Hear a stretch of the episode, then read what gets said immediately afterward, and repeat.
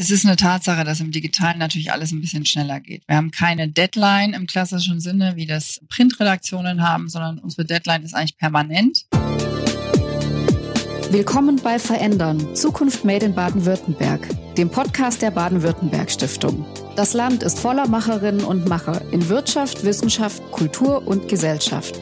Wir sprechen mit Ihnen über Zukunftsthemen. Dabei zeigen Sie uns, was Baden-Württemberg so einzigartig macht und wie wir uns jetzt für morgen rüsten können. Mein Name ist Julia Kova, Leiterin der Kommunikation bei der BW Stiftung und ich freue mich, Moderatorin dieses Podcasts zu sein. Hallo und herzlich willkommen zu unserer sechsten Folge des Podcasts Verändern Zukunft Made in Baden-Württemberg. Schön, dass Sie wieder dabei sind. Der Gast unserer heutigen Folge sagte einmal in einem Interview, ich bin überzeugt, dass bezahlter Journalismus zukunftsfähig ist, der dem Publikum all die tollen und besonderen Geschichten aus der Region und der Welt auf den unterschiedlichen Kanälen präsentiert ob Print, Digital, Podcast oder Video. Darüber möchten wir unter anderem heute sprechen mit der stellvertretenden Chefredakteurin und Leiterin des Bereichs Digitale Strategie und Inhalte bei der Schwäbischen Zeitung. Dort ist sie unter anderem für die redaktionelle Ausrichtung und Entwicklung der digitalen Produkte verantwortlich. Ich freue mich sehr, Sie in unserer heutigen Podcast-Folge begrüßen zu dürfen. Herzlich willkommen, Steffi Dobmeier. Hallo, schön hier zu sein. Ich freue mich. Ja, liebe Frau Dobmeier, äh, wir wollen heute darüber sprechen, wie sich Journalismus durch Digitalisierung verändert und äh, was man eben auch tun kann, um Journalismus zukunftsfähig zu machen, dass wir hoffentlich ähm, gute Tageszeitungen und vieles mehr an Medien auch noch in 10, 20 und 50 Jahren haben werden. Wir werden aber auch sprechen über einige aktuelle Themen und Entwicklungen, zum Beispiel rund um das Thema Fake News. Aber am Anfang, wie immer, bei jedem Gast stellen wir Ihnen unsere Eingangsfrage. Frau Dobmeier, wenn Sie mit einer Glaskugel in die Zukunft schauen könnten, worauf würden Sie denn gerne eine Antwort finden? Es gibt so verschiedene Dinge. Also ganz unabhängig von Journalismus und Digitalisierung, wenn ich das mal weglasse, würde mich eigentlich am brennendsten interessieren, wie es die USA schaffen, sich irgendwie von Donald Trump zu lösen und den loszuwerden und hinterher wieder dieses Land aufzubauen. Das würde ich tatsächlich sehr, sehr gerne wissen. Hat mit Journalismus und Digitalisierung natürlich erstmal soweit nichts zu tun interessiert mich aber trotzdem. Nichtsdestotrotz habe ich natürlich auch das Thema Journalismus und digitale Transformation da ein bisschen im Blick. Das heißt, wenn es darum gehen würde, zu sagen, ich bleibe jetzt mal in meinem beruflichen Umfeld und gucke in die Glaskugel, dann würde mich interessieren, welches digitale Geschäftsmodell sich denn in der Zukunft durchsetzt und wie die Medienlandschaft in ein paar Jahren so aussieht. Äh, ich glaube nämlich, dass sich da einiges verändern wird, dass wir ja, Zeitungen erleben werden, die es nicht mehr auf Papier gibt, dass wir neue digitale Formate sehen werden, auch neue Erlösmodelle, dass ähm, Grenzen zwischen Mediengattungen irgendwie verschwinden. Das wird eine sehr spannende Zeit und da ich sehr neugierig bin, würde ich das am liebsten jetzt schon wissen. Ja, und das ist ein Thema, über was wir auch gleich sprechen werden, das Thema Erlösmodelle und wie sich Zeitungen und Medien allgemein zukunftsfähig aufstellen können. Da würde mich nämlich sehr, sehr interessieren, ob Sie da vielleicht schon Antworten und Wege gefunden haben, aber da sprechen wir gleich drüber. Das Thema Donald Trump, vielleicht hat es ja auch damit zu tun, Sie haben ja nicht nur Journalistik studiert, sondern auch Amerikanistik studiert. Sie sind in Bayern geboren und aufgewachsen, haben dann in Leipzig und Paris eben diese zwei Fächer studiert. Wieso haben Sie sich denn für Journalismus entschieden? Hat Sie das schon als Kind oder als, als junges Mädchen interessiert? Ja, tatsächlich. Also ich wollte eigentlich schon immer Journalistin werden. Ich glaube, es gab so in der Grundschule mal eine Zeit, da wäre ich lieber Erzieherin geworden, aber das hat sich dann sehr schnell verändert. Das fing eigentlich damit an, mit dem Wunsch, Geschichten zu erzählen. Also in meiner kindlichen, jugendlichen Vorstellung war das nämlich das, was Journalisten machen. Sie erzählen Geschichten. Ich hatte mich damit irgendwie nicht weiter auseinandergesetzt als damit.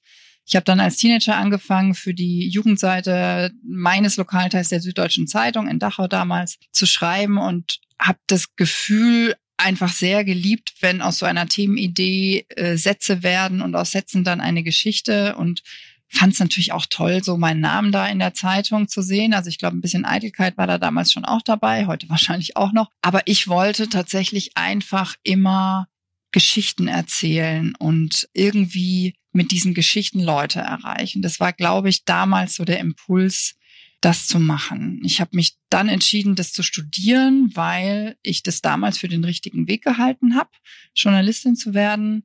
Ich wollte eigentlich auf die Journalistenschule in München, da wurde ich aber nicht angenommen. Und das Studium in Leipzig war da ein ziemlich gutes Äquivalent. Das ist nämlich auch eine sehr verschulte Ausbildung gewesen, damals jedenfalls. Das ist heute äh, ein bisschen anders aufgebaut. Damals war das sehr praxisnah und hatte einfach einen ziemlich guten Ruf. So bin ich dann in Leipzig gelandet und habe das tatsächlich als Fach auch studiert, was man jetzt, glaube ich, nicht tun muss. Aber für mich war das damals der richtige Weg. Und haben die Entscheidung bis heute nicht bereut? Nein, ich habe die Entscheidung überhaupt nicht bereut. Also ich glaube, wenn ich heute nochmal an dem Punkt wäre, mich zu entscheiden, was ich studiere. Ich glaube, ich, also ich würde auf jeden Fall immer wieder Journalistin werden wollen und das wäre immer mein Ziel. Ich glaube, ich würde jetzt eher fachspezifischer mich ausrichten und dann die Ausbildung eher ins Volontariat verlagern. Ich würde heute wahrscheinlich sowas studieren wie Arabistik, Jura, Religionswissenschaften, also irgendein Fach, das mich äh, reizt, womit man auf jeden Fall auch sehr gut als Journalist arbeiten kann ich glaube nicht, dass es zwingend nötig ist, Journalismus als Fach zu studieren. Ja, Sie haben dann eine wirklich tolle Karriere hingelegt. Ich zitiere mal aus Ihren Stationen. Sie haben begonnen als Redakteurin bei der Thüringer Allgemeine in Erfurt, sind dann zur Taz gegangen, sind dort Chefin vom Dienst geworden, waren dann Nachrichtenredakteurin bei Zeit Online, gut zwei Jahre lang und sind dann gewechselt in die Funke Zentralredaktion auch in Berlin als Mitglied der Chefredaktion und dann jetzt tatsächlich seit Januar diesen Jahres stellvertretende Chefredakteurin bei der Schwäbischen Zeitung. Und da haben sie einen Schritt gemacht, den doch viele wahrscheinlich in unserem Alter eher andersrum machen, denn die ziehen nach Berlin und sie sind von Berlin ja. weggezogen und sind ins oberschwäbische ja. Ravensburg gegangen. Haben, ja. haben Freunde sie gefragt, ob sie das ernst meinen. Also jetzt mal abgesehen von der wirklich schönen Stadt Ravensburg, aber es ist ja doch ein, ein Schritt in, in eher ein äh, beschauliches Umfeld. Ja, es ist auch nicht so, dass ich diese Entscheidung von heute auf morgen getroffen hätte. Das ist total klar.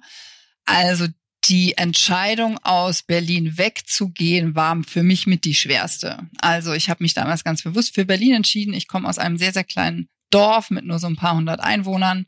Für mich war Berlin die letzten Jahre ein ganz, ganz toller Ort. Ich liebe Berlin sehr mit all den Möglichkeiten der Größe und allem drumherum. Es war keine Berlin-Flucht. Für mich war in dem Moment irgendwie klar, ich, ich war da an so einem Punkt, an dem ich gerne was Neues gemacht hätte. Ich fühlte mich so nach einer neuen Herausforderung und eine Zeitung oder ein Medienhaus digital zu transformieren, eingebettet in jetzt so einen Digitalisierungsprozess, der wirklich auch den ganzen Verlag beinhaltet, denn das ist ja nicht zu trennen eigentlich mehr. Das ist natürlich eine ganz, ganz tolle Aufgabe. So, in erster Linie war es also der Reiz, hier bei der Schwäbischen Zeitung oder bei Schwäbisch Media mitgestalten zu können und auch mit meiner Expertise, die ich tatsächlich ja an verschiedenen Orten gesammelt habe in den letzten Jahren, da irgendwie mit dazu beizutragen, dass das funktioniert es war am Ende dann einfach der richtige Zeitpunkt. Also ich wollte so ein bisschen was Neues machen. Ich hatte Hummel im Hintern, hatte auch gleichzeitig so ein bisschen Sehnsucht nach Entschleunigung. Also das ist natürlich der kleine Nachteil in Berlin, dass schon eine sehr schnelllebige Stadt ist und die pure Größe Entschleunigung jetzt nicht so ganz einfach macht. Das ist hier tatsächlich anders und das genieße ich sehr. Und damit meine ich nicht die Entschleunigung im Job, denn die ist sicher nicht eingetreten, aber alles, was drumherum ist, ist tatsächlich hier schon ein gewisser größerer Erholungsfaktor. Und ich komme aus der Nähe von München, also aus Bayern. Das war schon auch mit ein Punkt zu sagen, ich bin hier einfach auch ein bisschen näher dran an meiner Familie. Das war die letzten Jahre einfach auch nicht der Fall. Also am Ende, es gab eine Plus-Minus-Liste und es war auf beiden Seiten standen Dinge.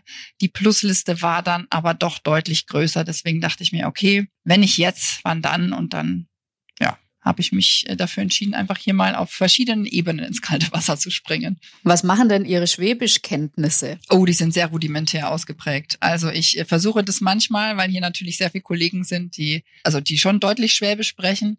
Ich bemühe mich da, mich eher zurückzuhalten, um mich nicht lächerlich zu machen. So, das ein oder andere Wort kriege ich raus, aber bleibe dann, glaube ich, eher im Hochdeutschen. Ich habe da nämlich was ganz Kurzes vorbereitet. Ein kleiner Schwäbisch-Test, tatsächlich zum lockeren Einstieg in unser Gespräch. Und zwar fünf Worte. Mal sehen, welche Punktezahl Sie erreichen, ne? ob Sie da irgendein Wort wiedererkennen. Oh Gott. Und zwar das erste Wort. Und ich muss natürlich dazu sagen, ich bin Schwäbin, ich kann Schwäbisch. Äh, das Oberschwäbische in Ravensburg ist ja nochmal ein bisschen was anderes. Aber wir versuchen es jetzt mal in der gängigen schwäbischen Tonalität. Was ist der Beb? Oder man kann auch sagen, es bebt. Der Kleber? Ja, Vielleicht. richtig. Ja, sehr gut, sehr gut. Ja, es klebt, ne? Wunderbar. Ja, da kommt mir das Bayerisch natürlich zugute, weil das ist, auf Bayerisch heißt das bobbt. Ah, also ja, das ja. ist nicht so sehr weit weg. Na, schauen Sie mal, da ist doch der erste Punkt schon geholt. Ja. So, die Nummer zwei, Brechtling. Oder dann in Kombination mit einem äh, weiteren Wort, Brechtlingsgsells. Da muss ich passen. Also der Brechtling ist tatsächlich die Erdbeere und das Brechtlingsgsells das die Erdbeermarmelade. Also Xels, Marmelade, Brechtling, Erdbeer. Ja, das äh, nicht, dass man da in irgendeiner Form drauf kommen könnte, aber gut. Also ja, man muss ja auch was lernen dabei. Das ist ja auch Sinn und Zweck. Ich werde es mir merken. So die Nummer drei, Guck. Brille, Fernglas, irgendwie sowas in die Richtung. Ist, das wäre tatsächlich naheliegend. Es ist aber die Tüte. Die Guck okay. ist die Tüte. Warum auch, immer, auch aber so es ist so. Müssen wir so hinnehmen. Dann Iberzwerch. In einem Satz würde man sagen, die ist heute aber arg Iberzwerch. Mm, vielleicht sowas wie empfindlich? Nee, tatsächlich nicht. Es ist eher sowas wie übermütig. Ne? Also sagt man gern zu einem Kind, was dann abends nochmal so auftritt, die ist jetzt aber wirklich Überzwerch. Und zum Abschluss, was, was nicht mehr ganz so schwer ist, das Käpsele. Das ist aber ein Käpsele, würde man sagen. Schlaumeier? Ja, so, ja, aber, aber wenig negativ eigentlich. Also Schlaumeier wäre schon fast ein bisschen negativ. Käpsele ist wirklich. Cleveres Kerlchen. So, so wie Cleverle eigentlich. Genau, cleveres okay. Kerlchen, cleverle, cleveres Mädchen, so. Das ist mit Käpsele gemeint. Also das ist was, das kann man kann man immer wieder und positiv verwenden. nee, also schön. Also ich würde sagen, zwei von fünf Punkten. Oh ja, für so es sechs Monate ist es ja nicht, nicht so schlecht. Nicht ganz so schlecht. Noch, noch ein bisschen ausbaufähig, aber gut. Jetzt kommen wir aber zu den wirklich wichtigen Fragen. Mich würde interessieren, Sie haben jetzt vorhin schon erzählt, was Sie am Journalismus gereizt hat, aber wie sind Sie denn dazu gekommen, sich so schnell auf digitale Themen zu fokussieren. Hatten Sie da schon früh die Zukunft im Blick oder was hat Sie daran gereizt? Also ich kam da ehrlicherweise gar nicht so richtig selbst drauf. Das muss ich jetzt einfach zugeben. Und eigentlich auch erst relativ spät. Also es war ein sehr guter Freund von mir, der auch Journalist ist und Digitalexperte, der mich in die Richtung so ein bisschen geschubst hat, weil er einfach, ob bewusst oder unbewusst, so mein Interesse an so bestimmten Dingen einfach geweckt hat im Laufe der Zeit. Das ging mit Twitter los. Dann ging es so mit Online-Journalismus los. Das war so vor 10, 15 Jahren alles natürlich noch sehr, sehr viel stärker getrennt. Also man hat da wirklich so von einer, es war quasi ja wie eine eigene Mediengattung damals. Es gab den Printjournalismus und es gab den Online-Journalismus. Das wurde auch im Studium bei mir zum Beispiel sehr getrennt voneinander gelehrt. Da war dann auf einmal mein Interesse da, einfach aufgrund der unterschiedlichen Möglichkeiten und weil ich ein sehr neugieriger Mensch bin und Stillstand jetzt so grundsätzlich eher nicht so meins ist. Das heißt, einfach neue Dinge mir anzueignen, zu lernen, zu sehen, das hat mich immer gereizt. Und ich bin da irgendwie so eher mehr und mehr reingewachsen. Also es gab dann immer mehr digitale Ideen und Transformationsideen und irgendwie auch die Überlegung, wie kann man es auch schaffen, dass so diese Grenze zwischen Online und Print natürlich in dem Fall jetzt speziell, also diese Gräben, die es natürlich wahrscheinlich in jeder Redaktion gab, Schrägstrich gibt vielleicht noch, wie kann man das so ein bisschen überwinden? Das war dann irgendwie auch so mein Ehrgeiz, eigentlich zu sagen, ich möchte, dass das in der Zukunft anders ist. Ich möchte, dass es selbstverständlicher ist. Ich möchte, dass es diese Trennung nicht mehr gibt und dass alle Seiten akzeptieren, dass das jetzt einfach zur Realität gehört, sich mit dem Bereich Digitalisierung auseinanderzusetzen. So kam das ein bisschen. Wie gesagt, ich war so Mitte, Ende 20. Das ist jetzt, glaube ich, für jemanden, der äh, jetzt heute in der digitalen Welt aufwächst, natürlich wahnsinnig spät für mich damals aber irgendwie genau richtig. Und dann ging es ja tatsächlich relativ schnell. Also ich bin auch wirklich froh, dass ich mich dann sehr klar positioniert habe da und sehr klar gesagt habe, wo für mich da jetzt der Weg so ist. Wie erleben Sie denn die Rolle des Journalismus aktuell? Also man, man könnte ja meinen, es wird auch Journalisten immer schwieriger. Gemacht, ja, vielleicht ja ihre Arbeit zu machen, auch neutral zu bleiben, ne? wenn sich öffentliche Meinungen immer weiter zuspitzt, die die Lager immer weiter auseinanderdriften, es immer mehr extremistische Strömungen auf der ganzen Welt gibt. Wie arbeitet man denn da als Journalist weiter? Kann einen das unbeeindruckt lassen oder was macht das mit der täglichen Arbeit? Ich glaube, dass Journalismus sehr viel kritischer beäugt wird als früher und dass Journalisten sich dessen einfach auch bewusst sein müssen in ihrer Arbeit. Also ich glaube, man muss noch ein bisschen mehr aufpassen, was man macht. Man muss äh, noch transparenter sein. Man muss klar auch machen, wo, wo Grenzen sind, das auf jeden Fall. Nutzer verzeihen einfach Fehler oder vermeintliche Fehler nicht mehr so. Da haben natürlich die sozialen Medien auch so ihren Anteil dran, weil man da einfach sehr schnell einfach Diskussionen sich da hochschaukeln. Man wird sehr schnell Ziel von Empörung oder Hetze oder Angriffen. Das gab es natürlich früher nicht unbedingt. Und das verstärkt sich bei Themen, die ohnehin emotional irgendwie stark aufgeladen sind. Also wenn es jetzt klar, Corona, die letzten Monate, das war, da waren alle irgendwie hoch emotionalisiert, das äh, hat da sicher mit reingespielt. Das ist natürlich eine Zeit, in der Journalisten schon auch anders beäugt werden, gerade wenn man eine kritische Haltung zu Medien hat. Und was das Neutrale angeht, was Sie angesprochen haben, also ich glaube gar nicht so sehr, dass Journalisten neutral sein müssen. Ich glaube auch nicht, dass sie das können, ehrlich gesagt. Journalisten sind Menschen, die eine Meinung haben, die eine Prägung haben, die auch eine Vorgeschichte haben. Das wird immer irgendwie in die Arbeit mit einfließen ähm, glaubt, dass das einem Journalisten bewusst sein muss in seiner Arbeit und man gegebenenfalls seine Haltung da auch ein bisschen hinterfragen muss. Ich glaube aber, dass es umso wichtiger ist, einfach zu sagen, man hat bestimmte journalistische Grundregeln, so wie den Pressekodex oder die journalistische Sorgfaltspflicht und eben auch Transparenz. Das halte ich jetzt für sehr viel bessere Grundpfeiler des journalistischen Arbeitens als eine vermeintliche Neutralität, die es so gar nicht gibt. Also lieber Mut zur Meinung oder vielleicht sogar noch mehr Mut zur Meinung als Mainstream? Mut zur Meinung, das, äh, das muss man den Journalisten und Medien nicht sagen. Diesen Mut haben sie. Es kommt einfach darauf an, wie sie ihn verpacken. Also klar ist, ein Meinungsartikel ist natürlich ein Meinungsartikel. Da darf Meinung drinstehen. In einem anderen Text hat Meinung irgendwie nichts zu suchen. Ne? Also eine Einordnung und eine Analyse ist nicht zwingend eine Meinung. Ne? Es ist ein Abwägen von, von Informationen oder ein Abwägen von Haltungen, ein Abwägen von Argumenten. Ähm, das mit Meinung gleichzusetzen, hielte ich für falsch.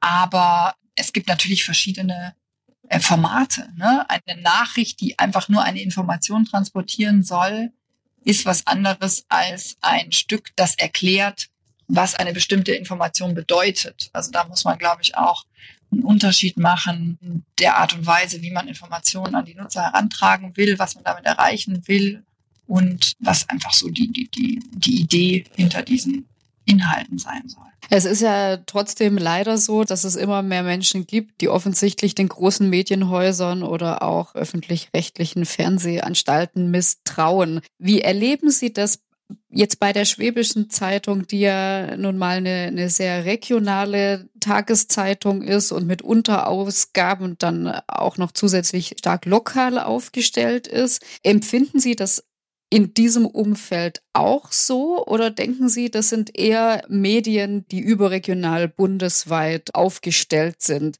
die dieses Misstrauen trifft? Ich würde es nicht total trennen. Ich, ich finde das hier so, dass es ein sehr großes Vertrauen in diese Medienmarke gibt. Das liegt sicherlich auch daran, dass es hier in der Region nur diese eine Medienmarke gibt, dass es eine wirtschaftlich recht starke Region ist, wo es einfach einen großen ja, unser, unser Abonnentenstamm ist verhältnismäßig groß, so im, im Verhältnis auch zu anderen Medien. Die Zeitung ist hier ein sehr beliebter Bestandteil von Haushalten. Das ist so.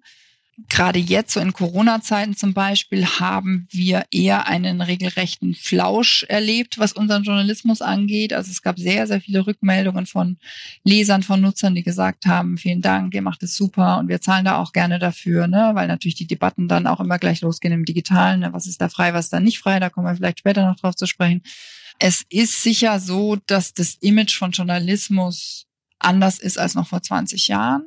Ich glaube, dass das gute Ansehen des Journalismus nicht mehr so selbstverständlich ist, wie das vor 20, 25 Jahren vielleicht war.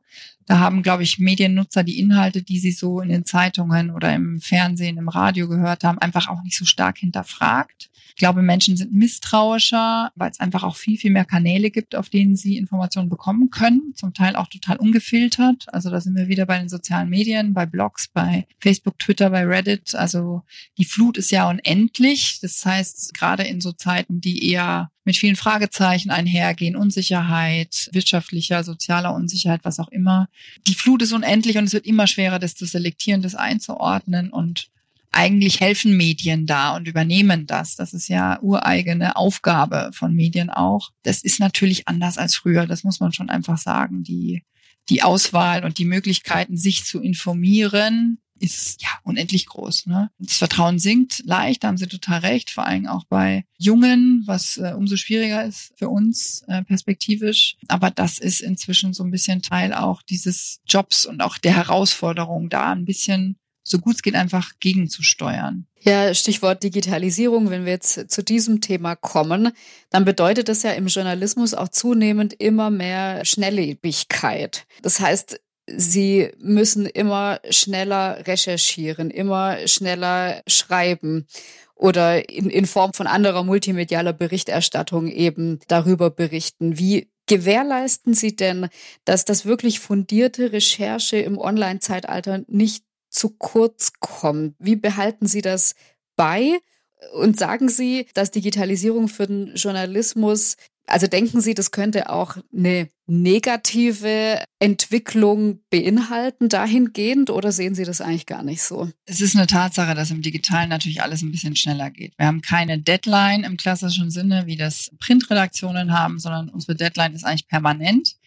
Man muss sehr schnelle Entscheidungen treffen. Ja, das stimmt. Und die Gefahr, stimmt auch, ist natürlich größer, dass Dinge ungeprüft übernommen werden durch diesen Zeitdruck. Ob der jetzt gefühlt ist oder real, ist dann nochmal eine andere Geschichte. Ich glaube, da hilft nur, dass man sich zwischendurch irgendwie bewusst macht, dass es am Ende nicht auf 30 Sekunden ankommt und Qualität immer noch vor Schnelligkeit geht. Also ich sage das meinem Team hier auch, im Zweifelsfall lieber einmal kurz Luft holen und irgendwie ne, einmal kurz überlegen. Nichtsdestotrotz, es liegt einfach in der Natur der Sache, dass man Inhalte, die man digital sehr schnell macht, nicht vergleichen kann mit Inhalten, die man für ein Printmedium im Laufe eines gesamten Tages produziert. Das zu vergleichen wäre ähnlich wie mit Birnen und Äpfeln. Es ist klar, die Formen des Journalismus im Digitalen sind ein bisschen anders. Wird nicht erwartet, dass man innerhalb von einer halben Stunde einen fundierten Kommentar oder eine fundierte Analyse schreiben kann. Es gibt Kollegen, die können das in den Bereichen, in denen sie eine Expertise haben, dann ist das ganz wunderbar. Aber natürlich gibt es einen Unterschied. Und ich meine damit keinen qualitativen Unterschied, sondern einfach einen formatbedingten Unterschied. Mhm. Aber klar, der Anspruch, unser Anspruch muss immer sein, dass Qualität vor Schnelligkeit geht. Es gelingt uns auch nicht immer, da bin ich ganz ehrlich weil man sich natürlich da schon ein bisschen getrieben fühlt. Wie gesagt, ob das jetzt tatsächlich oder gefühlt ist, ist immer so eine, so eine Geschichte. Aber man muss einfach darauf achten, dass diese Schnelligkeit nicht dazu führt, dass man laxer mit journalistischen Grundregeln umgeht, dass man laxer mit äh, Rechtschreibung oder dergleichen umgeht. Der Anspruch muss schon sein, dass das trotz der Schnelligkeit seine Richtigkeit hat. Allerdings bringt diese Schnelligkeit natürlich auch ganz tolle Möglichkeiten. Stichwort Newsblogs. Stichwort die Leser oder User schnell zu informieren. Das hat alles so Vor- und auch Nachteile. Das muss man, glaube ich, einfach wissen und wirklich schauen, mit was man das vergleicht. Man kann auch keinen dreiminütigen Fernsehbeitrag mit einem Zeitdossier vergleichen. Das mhm. wird immer kranken. Und so ist es da auch ein bisschen, finde ich. Also Print funktioniert anders als digital, aber wenn wir jetzt nochmal auf die gute alte, auf Papier gedruckte Zeitung schauen, Axel Springer, Vorstandsvorsitzender Matthias Döpfner, hat im letzten Jahr auf einer großen Konferenz gesagt, dass er die Ansicht vertritt, dass die gedruckte Zeitung zum Auslaufmodell wird. Aus seiner Sicht, wie sehen Sie das? Ja, dem kann ich leider nicht so widersprechen. Auslaufmodell, weiß nicht, ob das das richtige Wort ist. Ich glaube aber auch, dass sich Medienhäuser sehr, sehr zeitnah mit dem Gedanken auseinandersetzen müssen, dass es eine Welt geben wird in naher Zukunft, wo ein gedrucktes Produkt eine komplett andere Rolle spielt, vielleicht sogar gar keine mehr. Das muss jetzt nicht in drei Jahren sein. Das muss für manche Medienhäuser vielleicht auch nicht in fünf oder acht Jahren so sein. Aber ich bin mir sehr, sehr sicher, dass es in zehn Jahren Medienhäuser geben wird, die kein gedrucktes Produkt mehr haben. Und das sagt uns einfach auch die Entwicklung der letzten Jahre. Also wenn man sich anschaut, wie sich das die letzten Jahre entwickelt hat, wo der Fokus hingegangen ist, was es für Probleme gibt, wie Medienhäuser auch wirklich mit dem verteuerten Vertrieb und all solchen Dingen, wenn man damit sich auseinandersetzt, dann ist total klar, dass es keine Renaissance äh, von Printprodukten im Sinne von Tageszeitungen geben wird. Also ich glaube, das äh, kann man irgendwie schon mal ausschließen. Und das ist mit der Grund, warum man einfach wirklich alle Kraft in Gedanken stecken muss, wie man sich transformiert, wie man das verändert, was man stattdessen macht, wo die Kapazitäten hingehen, welche Produkte man hat und wie diese Produkte dann auch an die Nutzer kommen, beziehungsweise wie man Möglichkeiten schafft, dass der Nutzer bei dem eigenen Medienhaus das bekommt, was er gerne hätte. Und zwar meistens perspektivisch wahrscheinlich nicht mehr auf Papier. Ja, das bedeutet aber auch, dass Nutzerinnen und Nutzer dann eben bereit sind, für Online-Journalismus oder Digitaljournalismus auch zu bezahlen. Wie ist denn da Ihre Wahrnehmung? Wo stehen wir da aktuell? Das ist so eine Sache. Also bezahlpflichtiger Journalismus als Zukunftsgeschäft ist, glaube ich, eine Möglichkeit für Medienhäuser. Ne? Also ich glaube schon auch, dass man Journalismus im Netz kreieren kann, für den Nutzer Geld bezahlen und dass das etwas ist, worauf Medienhäuser schauen müssen.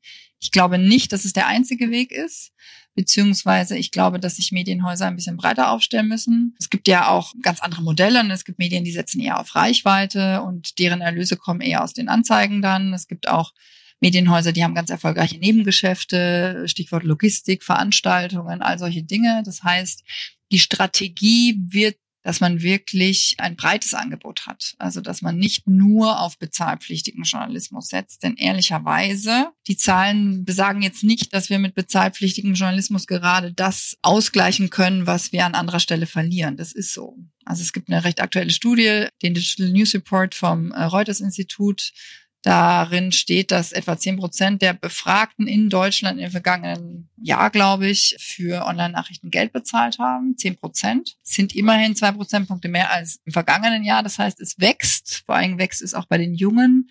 Aber zehn Prozent, ne, ist jetzt einfach immer noch zu wenig. Also für ein tragfähiges Geschäftsmodell alleine ist bezahlpflichtiger Journalismus einfach zu wenig Stand heute oder vielleicht ein bisschen spezifischer, zu wenig für ganz viele Medienhäuser. Da ist schon noch einiges zu machen. Also da haben viele Medienhäuser auch ein bisschen geschlafen so die letzten Jahre. Das, ich glaube, man könnte da schon an einem anderen Punkt sein, wenn man sich zu Zeiten, in denen der Druck noch nicht so groß war, sich schon darüber Gedanken gemacht hätte.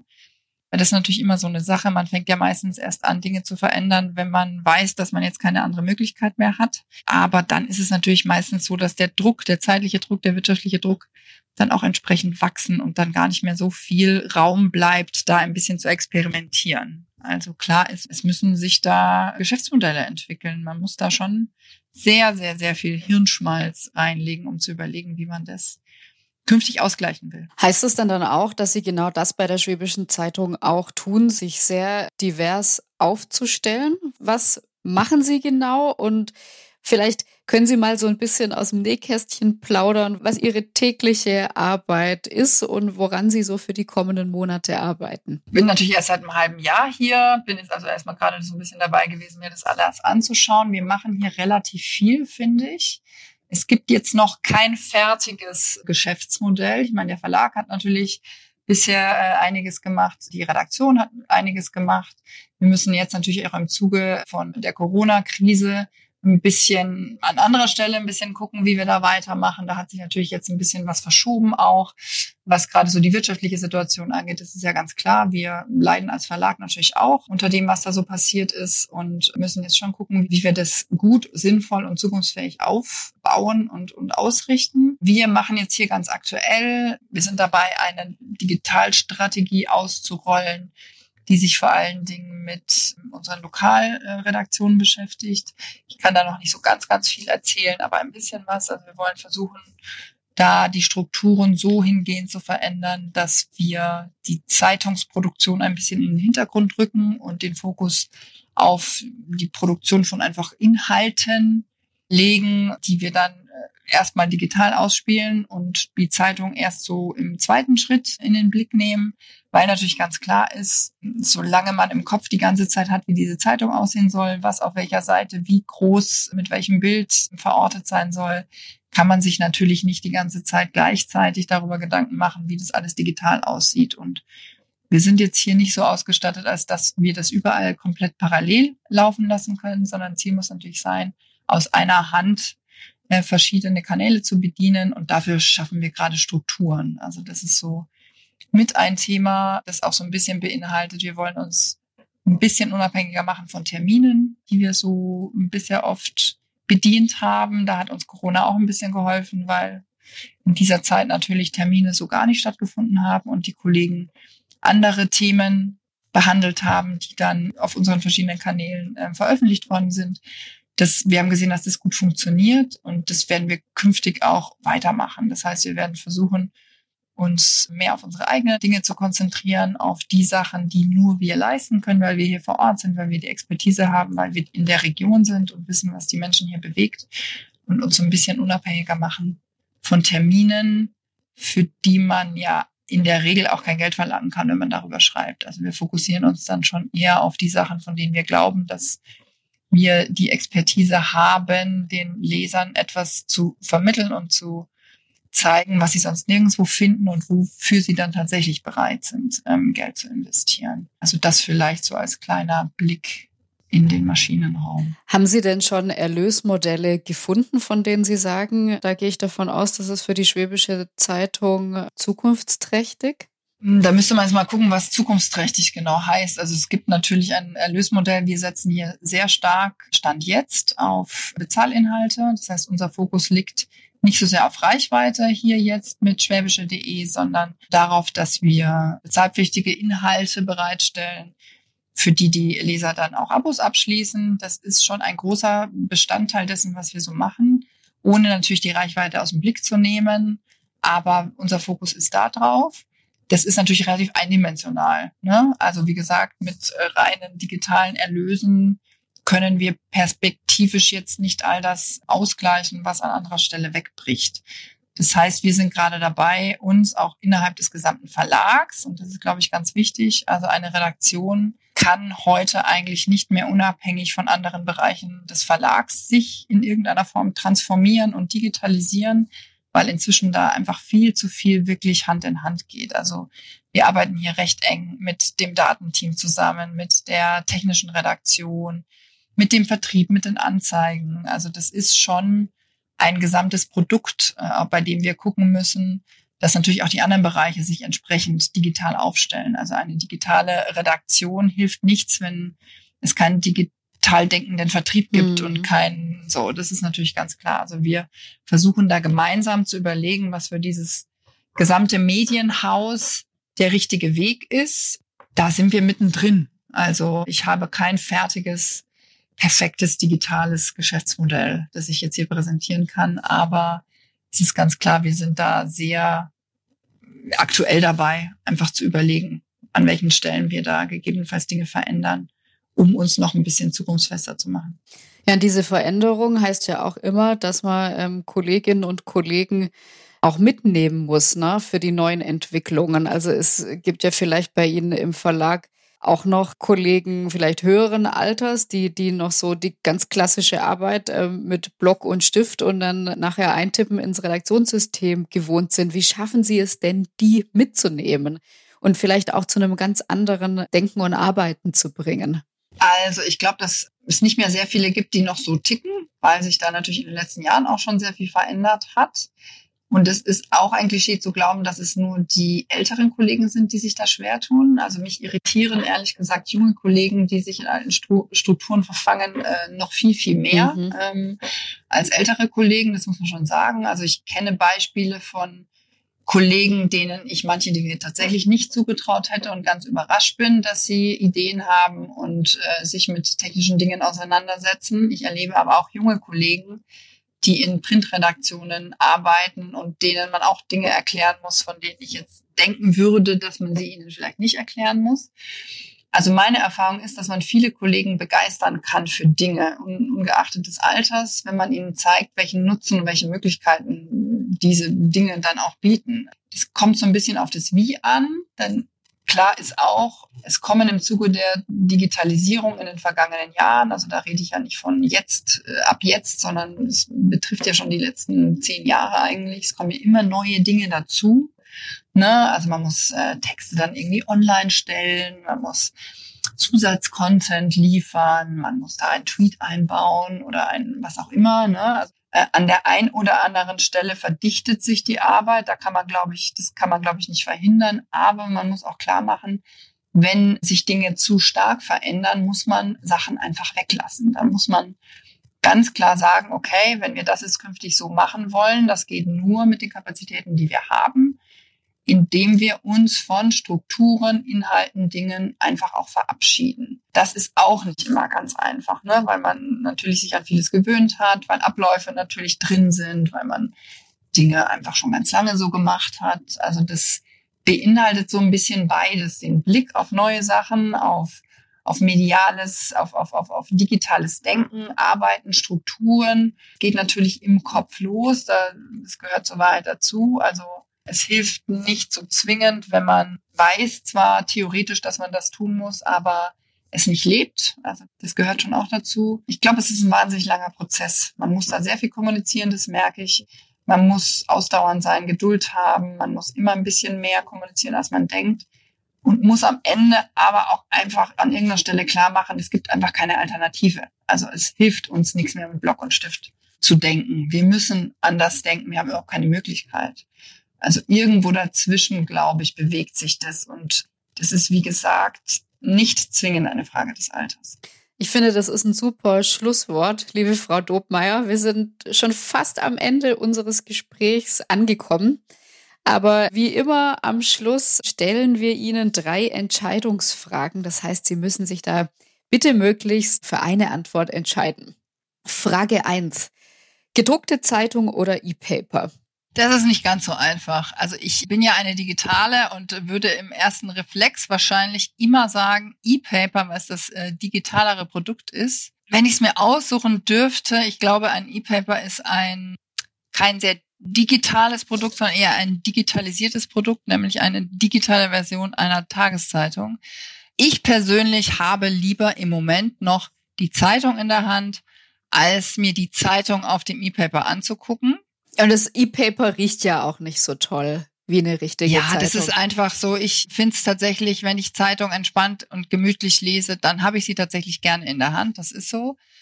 Je nachdem, welches E-Paper man so hat, finde ich die Navigation auch, wenn ich es mir selber aussuchen kann und in die Hand nehme, ein bisschen einfacher. Also ich lese tatsächlich schon gerne Zeitung und würde Stand jetzt sagen, ich würde die Zeitung selbst auch lieber in die Hand nehmen, als sie im E-Paper zu lesen.